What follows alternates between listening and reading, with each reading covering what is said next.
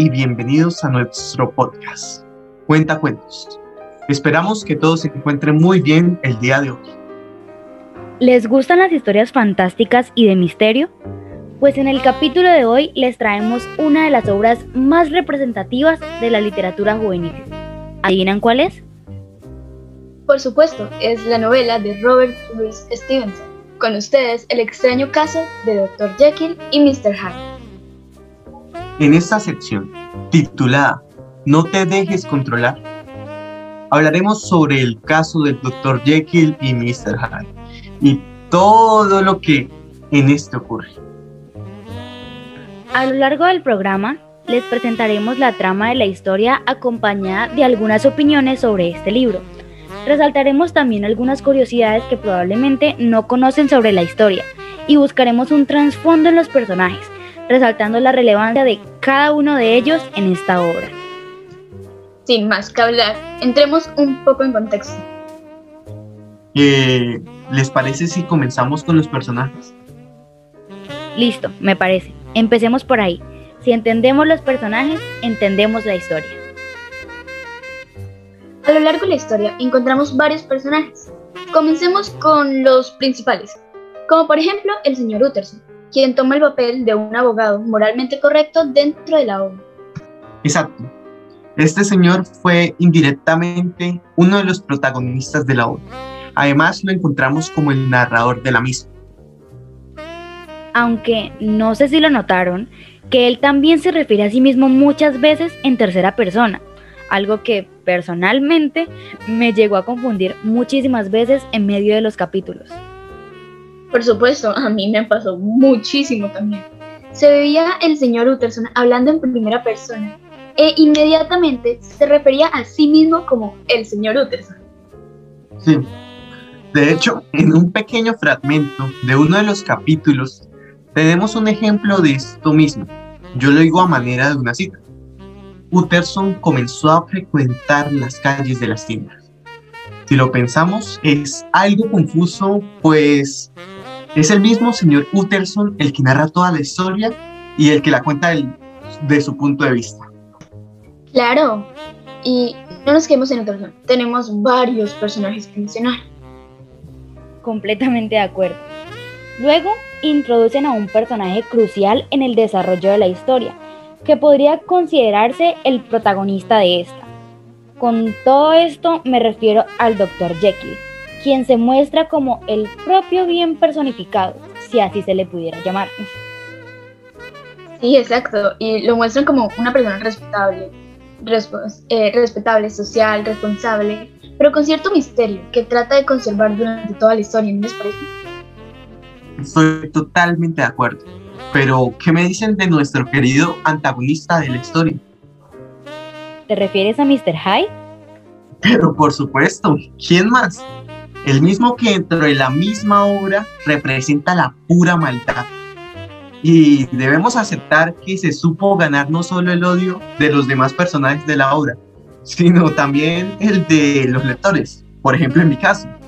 Claro, no se imaginan la cantidad de veces que ese personaje me sacó canas verdes. Definitivamente, tremendo personaje. Ahora pasemos con el Dr. Lanyon un amigo cercano del Dr. Jekyll, pero que a diferencia de los demás personajes se nos da a entender durante la obra que la relación entre estos dos no era la mejor. Es verdad lo que dices, Pau. Constantemente discutían, tanto así, que incluso en sus peores momentos ninguno estuvo ahí para el otro, que es esa amistad. Y ya para cerrar con los personajes principales, yo traigo a la mesa a nada más y nada menos que al mayordomo del, del Dr. Jekyll el señor Paul, un personaje importantísimo, ya que gracias a él podemos revelar uno de los muchos misterios que nos plantea el libro. Así es, es un personaje fiel y ejemplar en su labor, como olvidarlo, ¿no? Bueno, ¿y qué les parece si hacemos una pasada rápida por los personajes secundarios, que también son muy importantes en la historia, ¿no?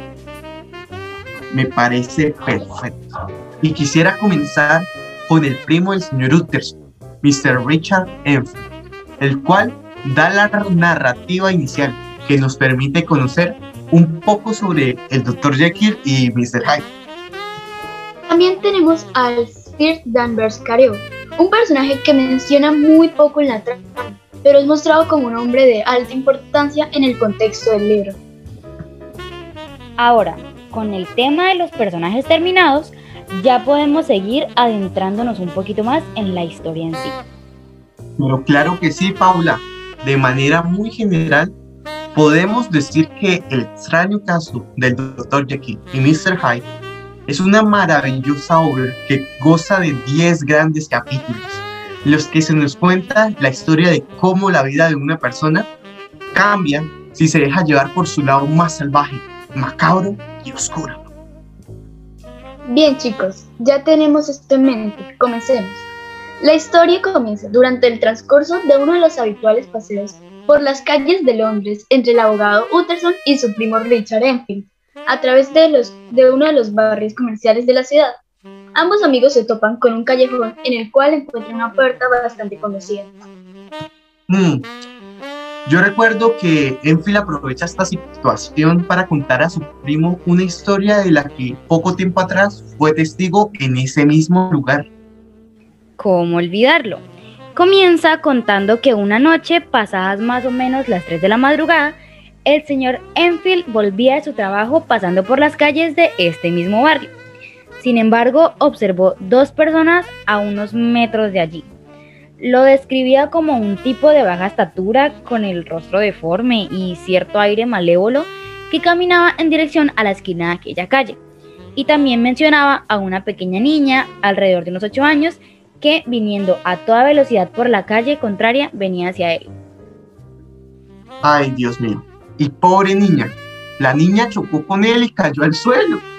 El hombre, enojado y descontrolado totalmente, la comienza a pisotear y sigue su camino como si nada, dejando a la niña en el suelo. Enfield, horrorizado por ver esta cruel y macabra situación, comienza a gritar y a correr en dirección del hombre, al cual detuvo. En ese momento, varias personas que resultaron ser familiares de la niña se agruparon en torno a ella y al poco tiempo llegó un médico y la examinó. Este concluyó que la niña estaba bien, aunque un poco asustada, y que no lo estaría. Toda la familia de la niña súper revolucionada comenzó a reclamarle al agresor y este para librarse de la situación, como quien dice, para lavarse las manos, les ofreció 100 libras esterlinas a la familia. El agresor, conocido como Mr. Hyde, los condujo hacia la puerta que se encontraba en el callejón anteriormente mencionado, entregando un cheque a la familia, pero pues se decía que parecía falso, porque pues encontraba eh, la firma del cheque por una persona que en ese entonces era muy bien reconocida y que por supuesto no era el mismo hombre que estaba entregando el cheque. Pero cuando el señor Utterson le preguntó a su primo quién había firmado, este se negó, diciéndole que solamente el cheque resultó ser verdadero, evitando así esa parte de la historia. Pues por lo mismo, la historia comenzó a tornarse un poco extraña, no solo para el señor Utterson, sino también para los le- lectores.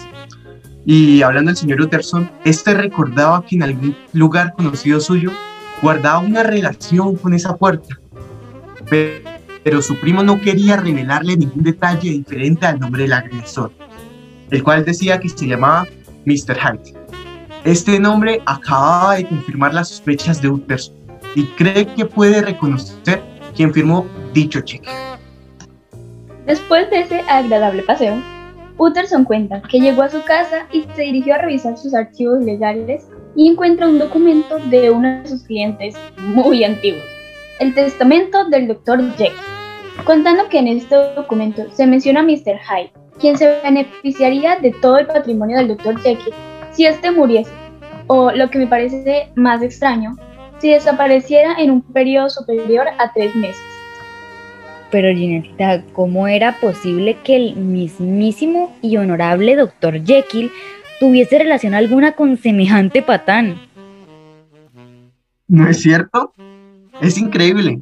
Pero continuando con la historia, Utterson decide ir a la puerta del callejón de nuevo y se topa con nada más y nada menos que el mismísimo Mr. Hyde, a quien le pregunta si Jekyll se encuentra con él. Este, al decirle que no, pasa como si nada. Y el señor Utterson comienza a sospechar que Hyde podría estar chantajeando al Dr. Jekyll. Después de estar sospechando de toda la situación, Utterson decide ir a la casa del Dr. Jekyll.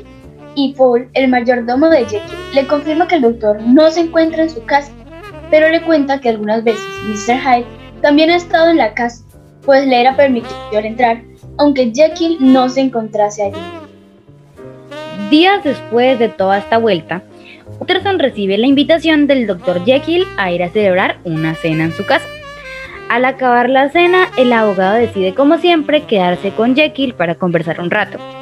En ese momento, Utterson le nombra que ha tenido relación con Mr. Hyde y le intenta preguntar si tiene algún apuro con él. Sin embargo, como era de esperarse, Jekyll se ofendió un montón y le pidió al abogado que no volviera a hablar de ello. Además, le dijo que en caso de que él se muriera o le llegara a pasar algo y Hyde llegara a necesitar de sus servicios, se encargara de él y lo ayudara con todo lo que necesitara como si se tratara del mismo Dr. Jekyll. Un año después, una joven criada es testigo de una brutal paliza que un hombre le propina a otro con un bastón. La mujer se desmaya, obviamente, de un cadáver, y cuando despierta, observa el mismo cadáver en el suelo comparte un bastón roto utilizado por el asesino, tirado junto a él. Luego, la policía llega al lugar del crimen y registra el cadáver, encontrando una carta cuyo destinatario era el señor Utterson. Pues a la mañana siguiente, la policía acude a la casa del abogado y le cuentan todo lo sucedido. También le cuentan que la mujer reconoció a dicho agresor como un tal señor Hyde. Sorprendido, Utterson pide ir a la morgue para reconocer al cadáver. Allí descubre que no se trata de nada más y nada menos que de Sir Danvers Carew, un hombre reconocido y ejemplar de toda esta comunidad. Después de esto, Utterson guía a los policías hasta la casa de Hyde y allí descubren que ha desaparecido y que la casa está revuelta. Además descubren que la otra parte del bastón que habían encontrado junto al cadáver se encuentra en este lugar. Sin duda alguna, Mr. Hyde es el asesino de Kerry.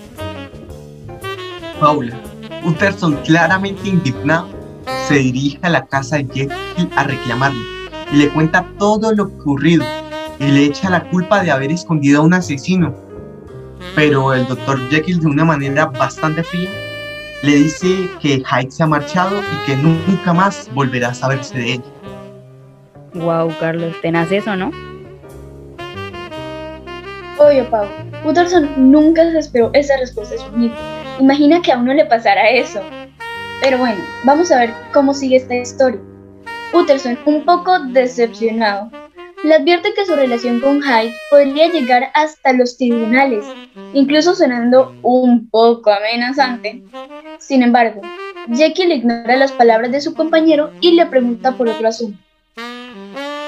Pues resulta, les cuento, que Mr. Hyde le había enviado una carta y no sabía si debía entregarla o no a la policía. En la carta Hyde exoneraba de toda responsabilidad a Jekyll y ciertamente parecía que lo estuviera lavando todo el tiempo. Y pues para ser sinceros, el contenido de la carta tranquilizó mucho al abogado, pues le devolvió la confianza que pues había depositado en su colega. Luego de esto, el doctor Jekyll le pide a Utterson que se quede con la carta y que obre como crea pertinente. A mí me parece que se estaba lavando un poco las manos. Paula, pues Utterson, que era ahora el encargado de esta carta, para esa misma tarde se encontró con un amigo y compañero llamado Guess. Utterson descubre que Jekyll había falsificado dicha carta, pues la letra de Hyde era muy similar a la de dicho doctor. Además, si nos damos cuenta, el propio Guest es quien le avisa de esto al abogado, pues al leerla piensa que la carta es del mismísimo doctor Jekyll esto le preocupa un montón al abogado, pues piensa que su amigo está encubriendo a un asesino y lo peor, salvando su propia imagen en base de mentiras. Al poco tiempo, las, las autoridades ofrecen una recompensa de miles de libras esterlinas por el paradero de Mr. Hyde. Mientras esto ocurre, el Dr. Jekyll parece haber recuperado su buena fama, que lo caracterizaba, y en ese contexto organiza una gran fiesta en su casa, eso quiere decir una parrandita. Allí Utterson coincide con otro colega suyo, el Dr. Lanyon, quien era una persona importante en ese entonces. Todo este gozo y dicha ocurrió durante unos meses, que parecía todo ir en orden. Pero amigos míos, nada en la vida es color de rosa, pues el Dr. Jekyll comienza a volver a su estado antisocial. Por esto mismo el ánimo de Utterson comienza a deteriorarse y decide hacer una visita al año con la idea de, conocer algún dato sobre su amigo Jekyll. Sin embargo, encuentra a Lanyon con la seriedad y la palidez por todo su rostro. Todo indicaba que Lanyon estaba enfermo y parecía que estaba pronto a su fin. A pesar de todo, al mencionar a Jekyll, Lanyon le dice que no quiere saber nada más de su existencia. Al parecer, algo había ocurrido entre ambos doctores, pero nadie le decía nada a Utterson.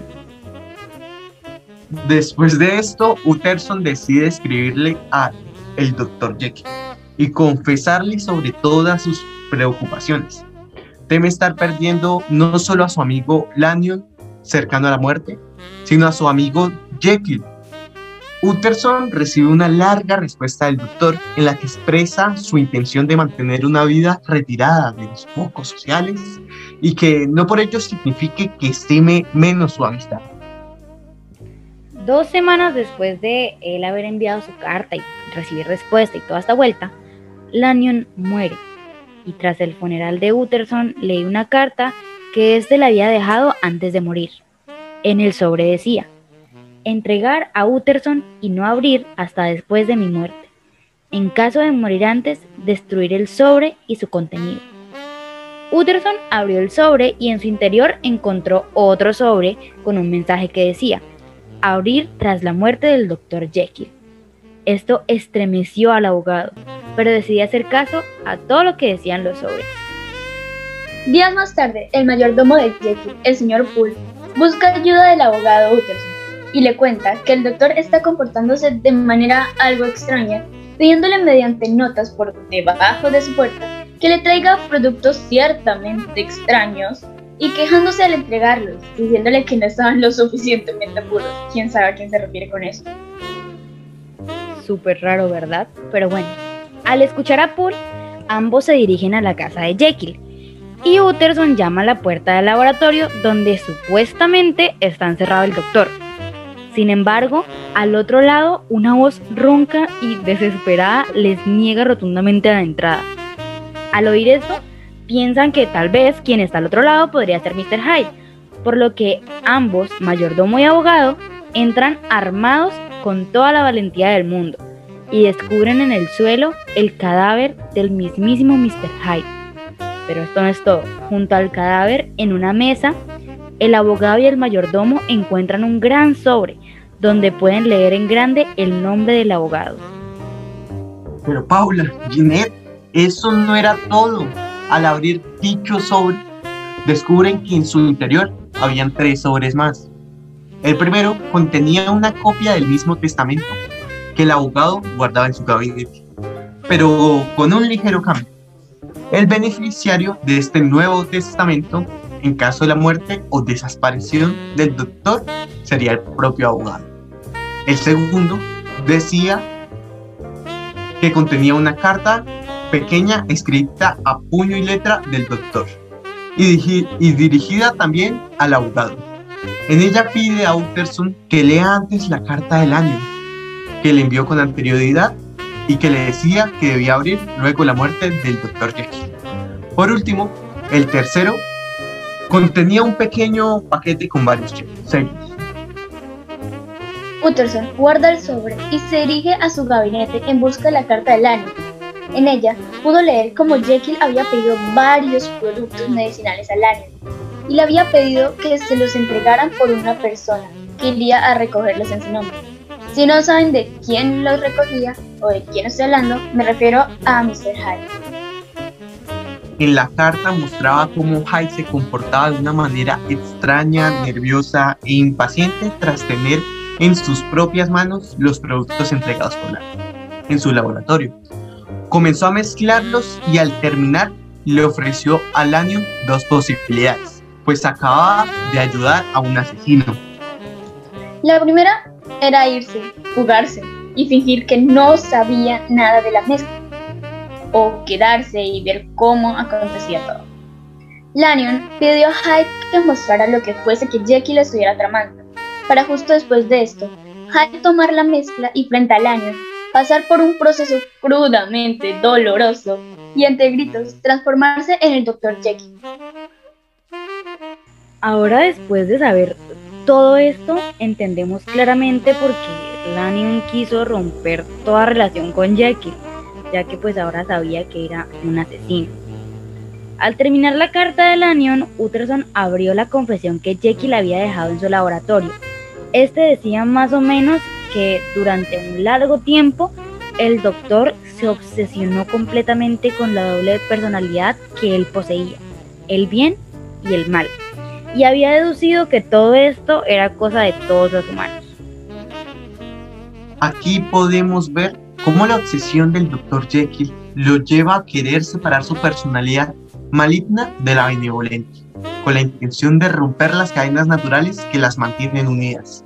Por esto creó la fórmula y de esta manera nació Mr. Hyde. Por esto, cada vez que quería separarlos, tomaba de la fórmula.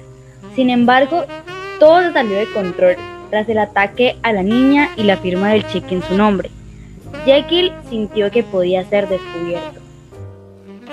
Además, las transformaciones en Mr. Hyde comenzaron a darse con total autonomía, sin necesitar de ninguna fórmula.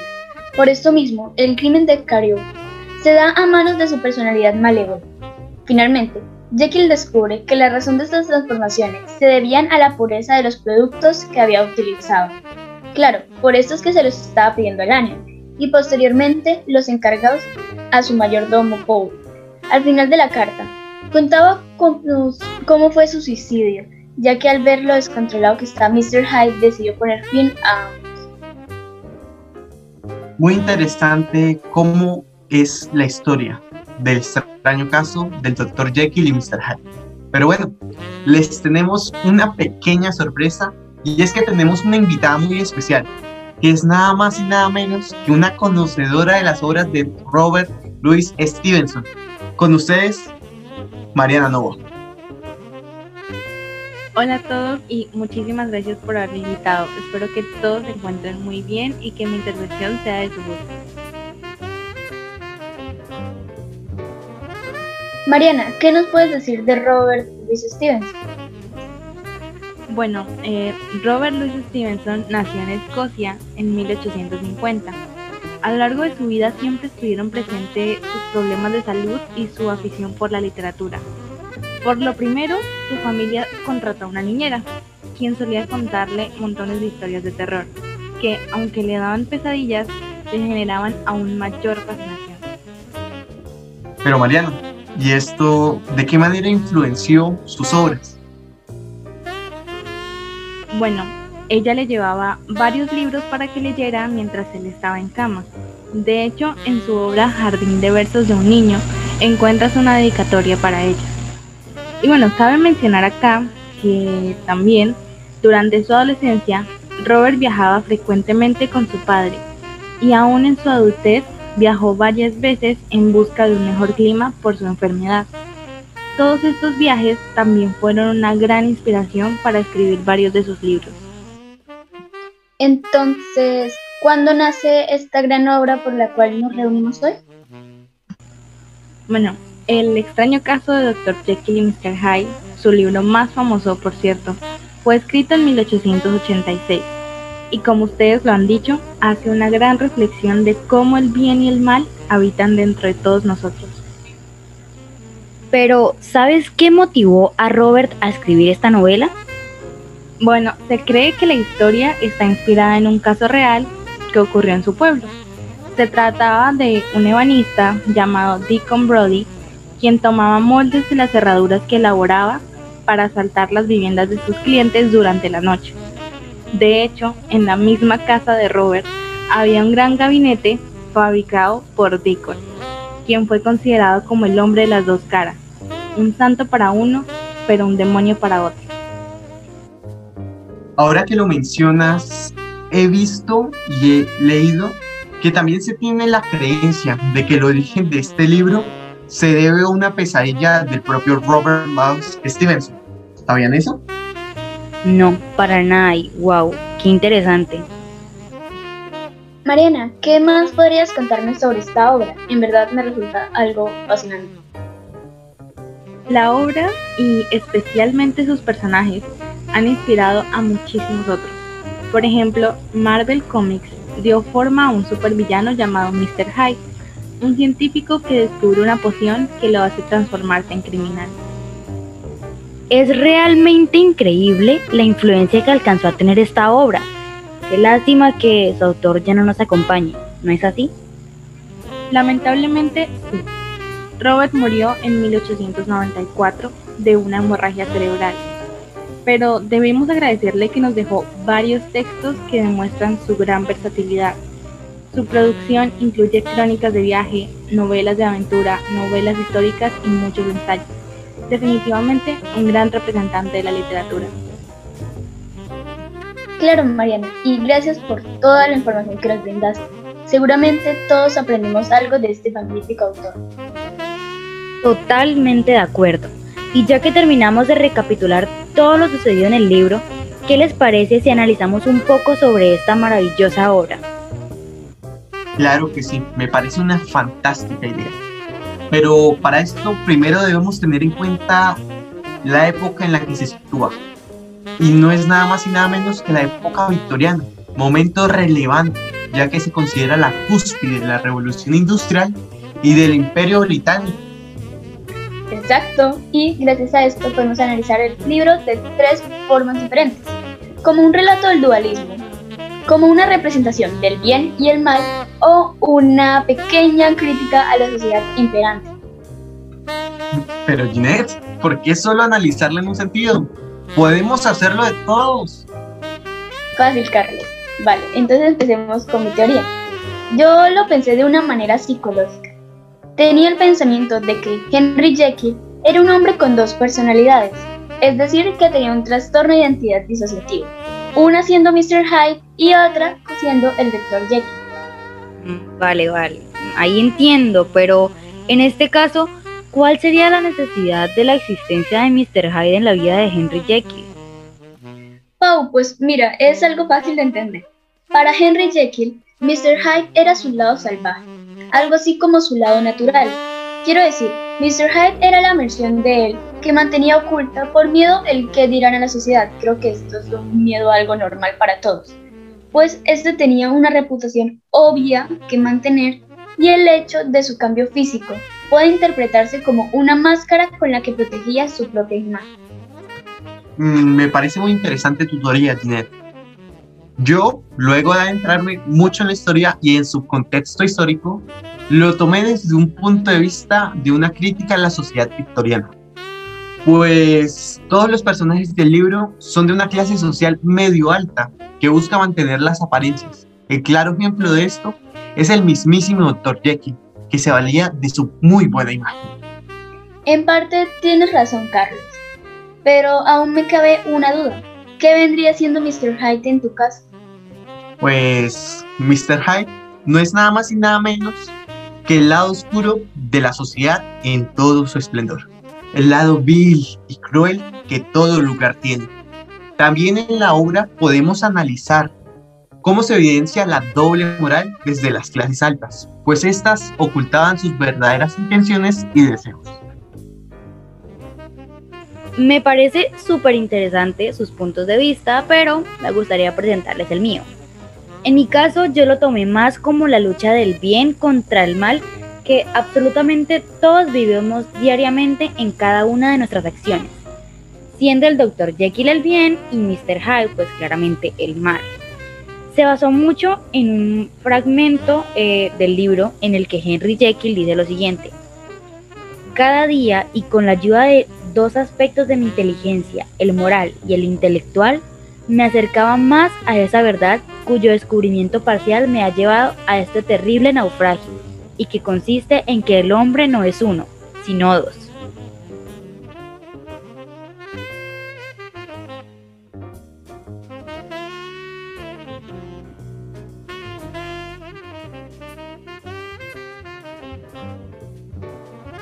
Paula, ¿podrías decirnos cómo interpretas este fragmento? No lo entendí muy bien, si te soy sincero.